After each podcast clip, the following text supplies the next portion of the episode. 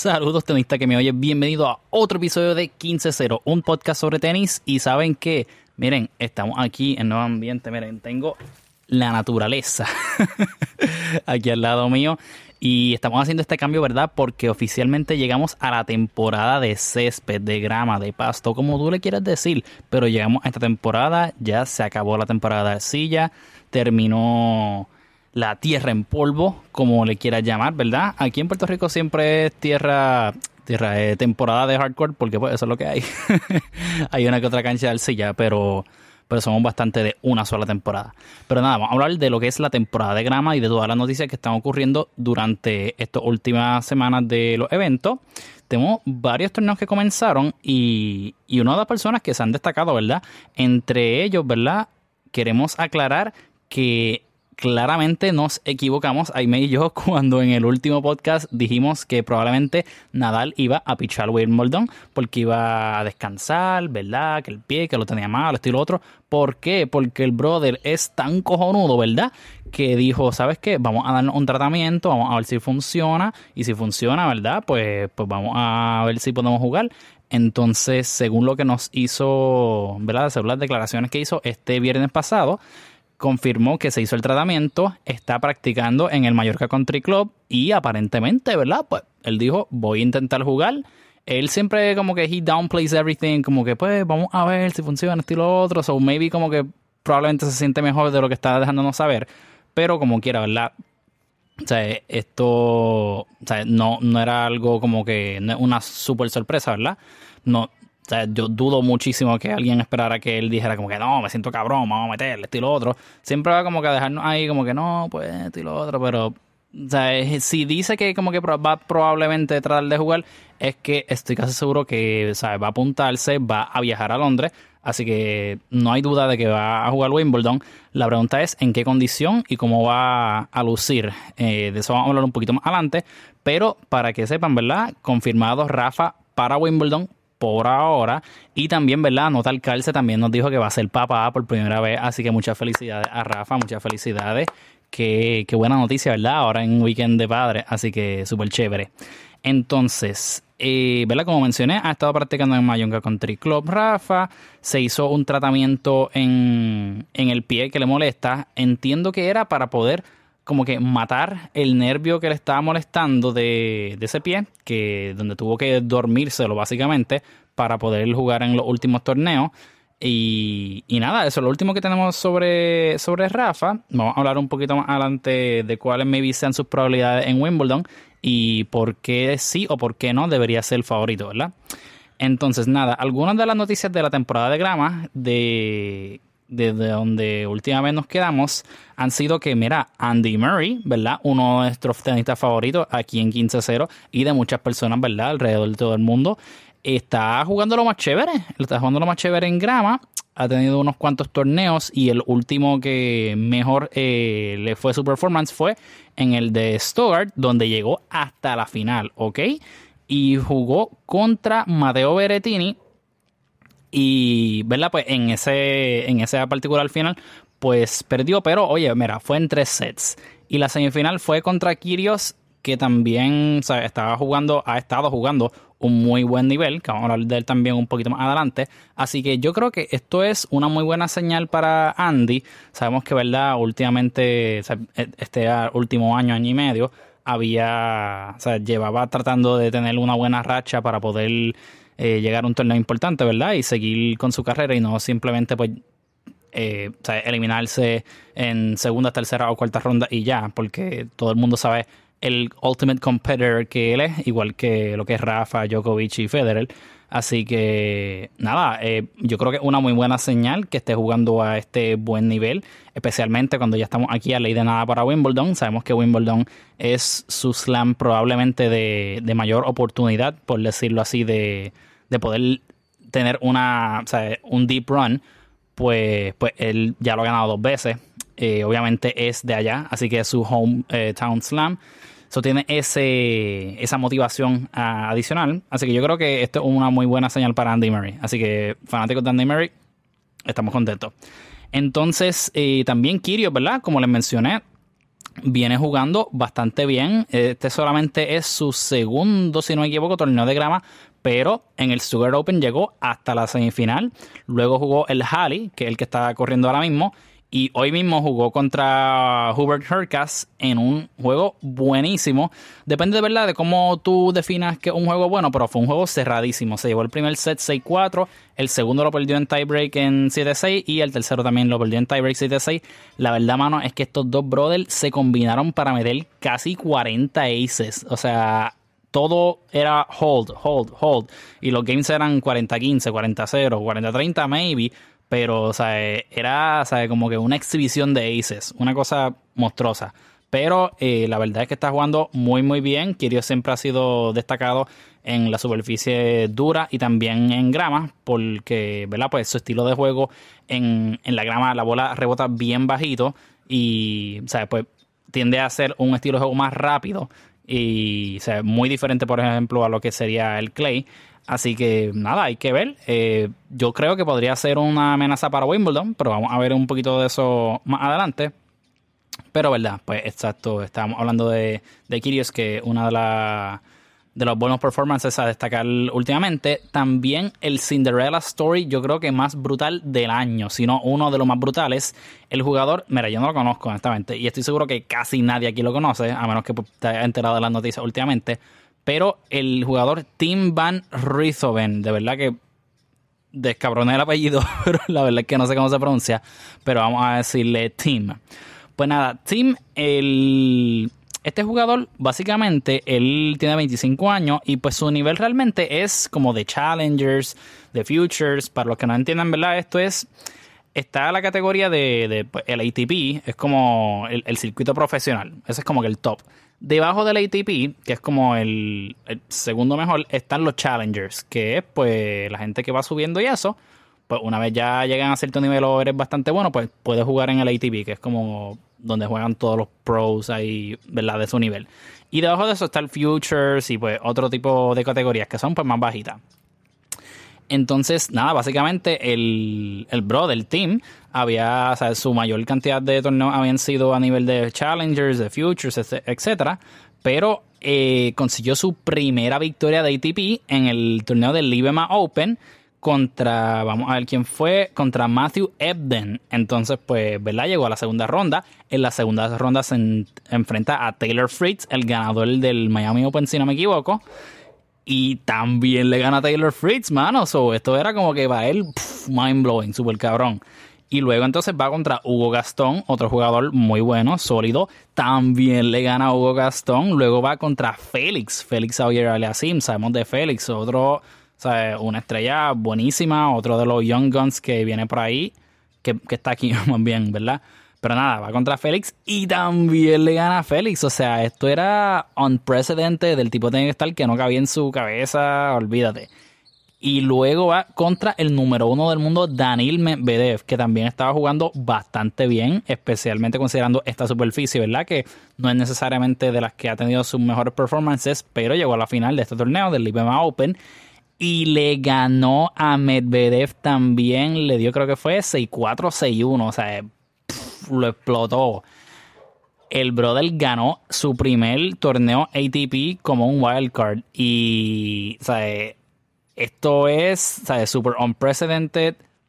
No unprecedented porque, ¿sabes? Han ocurrido otros jugadores que han sido wildcards y ganan torneos, pero que nadie se lo esperaba, nadie conocía a este tipo básicamente. Así que creo que es una de las historias más gufias y, y más chéveres. Y gracias a esta victoria que obtuvo, eh, sacó un wildcard para Wimbledon. Así que esto fue el, momento del año para él. No me importa que haga el resto del año, a menos que haga algo más cabrón, ¿verdad? Pero básicamente con esto él ya superó sus expectativas. Yo estoy seguro que de todo lo que tenía planeado antes. Así que muchas felicidades también a Tim, Tim Van Riethoven, de verdad que está un poquito cabrón el apellido, pero nada. Entonces, ¿verdad? Otro, otra persona que estaba performing lo más chévere es, de hecho, Medvedev. Y es una, ¿verdad? Es, es, lo más curioso porque no necesariamente Medvedev se destaca por, por ¿verdad? tener muchas victorias en, en grama. Había tenido uno que otro torneo, ¿verdad? Chévere, pero no necesariamente es donde tú ves que está toda la temporada llegando a cuarto, a semi, a finales, pero en este en esta temporada ha llegado a la final del Libema Open y ahora también llegó a la final de, de Halley. Así que, de verdad, eh, eh, y una de las cosas que, que mencionaban algunos comentaristas, ¿verdad? Es un poquito como que una pena, ¿verdad? Que esté jugando tan y tan bien en esta temporada de grama y pues no pueda jugar en Wimbledon por el papelón que ya hablamos, que Wimbledon dijo que no, los rusos no, ni los belorrusos, son el carajo, aquí no vamos a promover eh, las cosas de Rusia, esto y lo otro. Que pues, ¿verdad? Eso ya es otro asunto. Pero. Un poco irónico y está medio cabrón, ¿verdad? Que esté jugando tan bien y pues el torneo más importante de grama pues no lo pueda jugar por razones que están fuera de su control. Pero pues nada, eh, sí, ¿sabes? Medvedev jugando buenísimo, pero pues o sea, realmente estos son pues torneos para, ¿verdad? Pues para mantenerse, para su confianza, para seguir acumulando puntos, porque pues no, no es para prepararse para Wimbledon como tal. Entonces, nada, el otro jugador que probablemente es quien más activado, más encendido está, es Mateo Berettini. Señoras y señores, si recuerdan bien, Berettini fue el semifinalista, no, el semifinalista, no, el finalista de Wimbledon, no, creo que fue 2019, ¿verdad? Que fue contra Djokovic, exacto, porque 2021 fue, fue Djokovic también contra contra Hubert Hurkacz, si no me equivoco. Entonces, eh, nada, sea, Berrettini cuando llegó a la final de Wimbledon jugó buenísimo, llevó a Novak a cinco sets, pero, pero nada, no pudo, no pudo ganarlo, pero como quiera, desde ese entonces, ¿verdad? Entiendo que ese fue su último torneo de grama. Entonces, este año, él había, hace unos cuantos meses, tuvo una cirugía de su mano derecha porque le estaba molestando, no recuerdo si era la muñeca o qué, pero básicamente, ¿verdad? Tuvo una cirugía y su primer torneo de vuelta fue el, el de Stuttgart Open, donde, donde se encontró Andy Murray en la final y ganó. Así que fue como que, mira, el primer torneo que vengo, boom, final. Y no solamente un final, boom, ganó también. Así que todo el mundo se quedó como que, holy shit, wow, brutal. Eh, sí tenía buena experiencia y es bueno en esta superficie, pero para hacer el primer torneo de vuelta es bastante sorprendente, ¿verdad? Así que nada, luego entonces de esto va al Queen's Club eh, el torneo del Queens Club y también, mano, llega a la final y ahora va a ir contra... ¿Contra quién es que va? Vamos a ver. contra Filip Krajinovic, que de verdad, mano, está jugando un torneo buenísimo, buenísimo, buenísimo. Oye, siempre ha sido un jugador, ¿verdad? Así sólido y eso. Pero, pero hasta ahora no tiene ningún título de, ATP tampoco. Así que este podría ser la, primer, la primera victoria a nivel de ATP de Filip Krajinovic, así que creo que hay suficiente motivación y para Berettini, que sí puede jugar Wimbledon, va a jugar Wimbledon, eh, si tiene otro trofeo con dos victorias en grama antes de Wimbledon, eso es, o sea, te impulsa la confianza, olvídate, al cielo. Así que yo creo que va a estar bien, bien chévere ver ese juego. Y entonces yo creo que una de las últimas noticias que vale la pena destacar es que por ahí también viene, esto es como un torneito nivel exhibition, pero dado los nombres que están confirmados para este, yo creo que vale la pena considerarlo y ver qué es lo que va a pasar, que es el Giorgio Armani Tennis Invitational. Básicamente, ¿verdad? Pues esto es un torneo de exhibición donde te invitan y pues por lo regular están los nombres grandes, esto y lo otro. Eh, también tienen una, una, parte que es como para, o sea, le dicen el, Legends Tour or something like that. Creo que este año va a ir Leighton Hewitt, eh, Bagdatis, eh, Stepanek, ¿verdad? Jugadores que ya están retirados, pero que son nombres grandes. Y nada, básicamente exacto, un invitational, una exhibición, pero va a estar de lo más interesante, honestamente. Y nada, o sea, para confirmar los nombres que están ahora mismo en ese torneo van a ser eh, Nadal, Djokovic, Alcaraz, que Alcaraz va a ser su primer torneo básicamente así como que en grama. Él va a jugar Wimbledon, pero no ha jugado ningún torneo en grama desde entonces, así que va a estar bien interesante ver cómo, ¿verdad? O sea, esta superestrella que nació en los últimos meses eh, juega su próximo major que básicamente verdad su próximo torneo después de haber llegado a la ¿cuál fue? cuarta ronda, cuarta de finales del French Open, donde, donde fue vencido por Zverev, pero va a estar bien interesante porque básicamente pues no tiene ningún calentamiento formal, por decirlo así, en grama, y no tiene mucha experiencia en general, ¿verdad? O sea, el tipo lo que tiene son 19 años, ¿verdad? Así que no tiene como que experiencia monstruosa en como que muchas cosas, pero especialmente en grama. Así que ir así como que un torneo como Wimbledon sin calentar mucho en esa superficie, pues no sé. Eh, pero vamos a ver, vamos a ver. Hemos visto cosas más locas pasar este año, así que hay que ver qué pasa. Eh, también, también, además de Alcaraz, está Félix, Félix Auger-Aliassime y Andy Murray, que mencionamos que está jugando muy buen tenis. Así que esto puede ser un torneo de exhibition, pero yo creo que algunos aquí en la lista van a tomarlo un poquito más en serio para poder verla, coger su nivel de confianza ya ahí, porque es básicamente el warm-up más cercano a Wimbledon que van a tener eh, la gente. También está el Mallorca, Mallorca Open, pero no estoy seguro si corre a la misma fecha que este otro torneo. Y probablemente esto sea lo último antes de que arranque Wimbledon. Así que va a estar bien interesante. Entonces, en cuanto a favoritos para Wimbledon, yo creo que va a estar. Es eh, eh, una cosa bien brutal, mano, porque como mencionamos, ¿verdad? Medvedev está jugando brutal, pero no lo van a dejar jugar. Djokovic creo que, ¿verdad? por default tiene que, tiene que estar ahí, aunque también, ¿verdad? Él no ha jugado mucho, muchos torneos de, grama, pero básicamente, ¿verdad? Eh, sabemos que su nivel no necesita mucho, ¿verdad? Eh, calentamiento, por decirlo así, para poder perform well. Así que eso no, no me preocuparía mucho si yo fuera alguien que estaría apoyando a Djokovic. Eh, entonces, Nadal, ¿verdad? ¿Qué es lo que pensamos con Nadal? Él lleva llevado varios años sin jugar Wimbledon y una de las, estoy seguro que una de las razones por las cuales quiso tal vez tener el tratamiento del pie para ver si podía jugar, además de que pues obviamente como ganó los primeros dos eh, majors, está ahí posible el Calendar Slam, el Grand Slam, que esa es la gran meta que Djokovic intentó hacer el año pasado y estuvo así.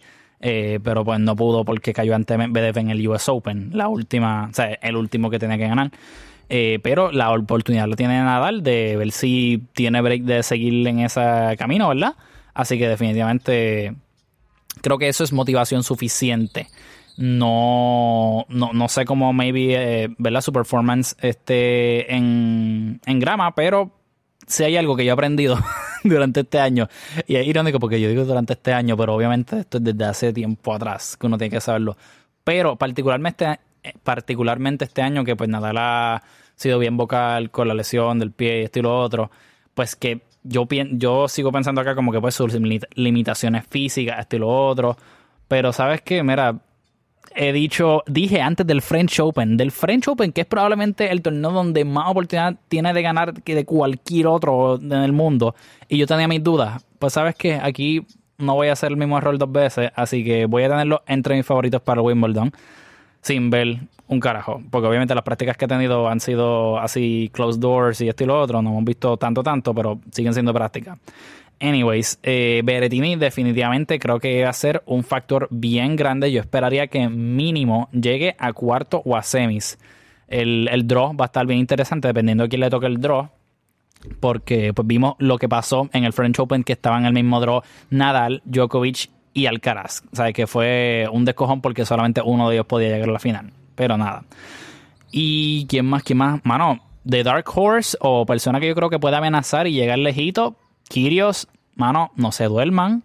Jugadores, mira, otra cosa es que si Kirios ganaba el juego de hoy y llegaba a la final mañana, él iba a estar sembrado en Wimbledon. Típicamente, ¿verdad? Las personas que están sembradas, que del 1 al 32, pues les tocan oponentes que no están sembrados, o que técnicamente deben ser oponentes más fáciles, pero no, obviamente ese no siempre es el caso.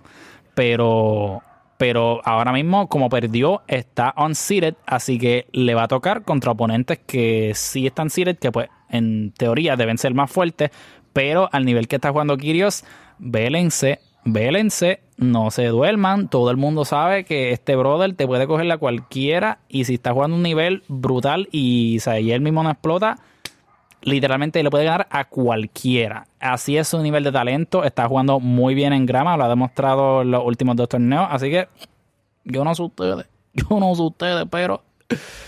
Pero sí, ¿quién más? Dije Berettini, Nadal, eh, Kirios, creo que obviamente, ¿verdad? Djokovic por default. Y, y Murray. Creo que, creo que Murray esta, este es el año que, estamos claros que maybe no sabemos, ¿verdad?, cuánto necesariamente va a seguir jugando, Pero yo creo que este año eh, es una de las mejores oportunidades que tiene maybe para, para hacer un, un run en Wimbledon, dependiendo de que, cuál sea su draw, ¿verdad? Pero eh, no, no es por decir como que it's now or never, pero yo aprovecharía esta oportunidad por si acaso, porque pues, ¿verdad? el tiempo pasa y no sabemos nunca cómo van a terminar las cosas. So, so yeah. Pero, pero sí, yo creo que con eso con eso podemos resumir bastante las últimas noticias de lo que ha sido esta temporada de grama. Mañana entiendo que es la final de el Queens Club, eh, la, final entre Berettini y Krajinovic, así que eso va a estar interesante. Y no estoy seguro si también la de la del torneo de Halley. Pero nada, lo estaremos actualizando luego prontamente con esa información. Así que ya saben, como siempre, practica tu servicio el tiro más importante. Hidrátate, especialmente ahora, mira, mano, con estos calores que están haciendo, especialmente aquí en Puerto Rico, ¿verdad? Todos los que me estén escuchando. Momento de hidratación, auspiciado por Salutaris. Realmente no, pero, coño, deberían considerarlo. Eso fue un muy buen audio, increíble. Pero nada, hidrátate, porque de verdad, con estos calores que están haciendo, de hecho, parte de la razón por la cual vine afuera para grabar fue porque hace más fresco. De verdad, dentro está demasiado cabrón.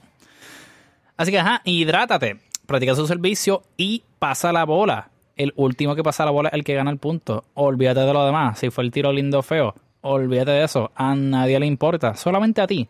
¿Y sabes qué? No te debería importar. eso es todo por este episodio de 15-0 y nos vemos la próxima.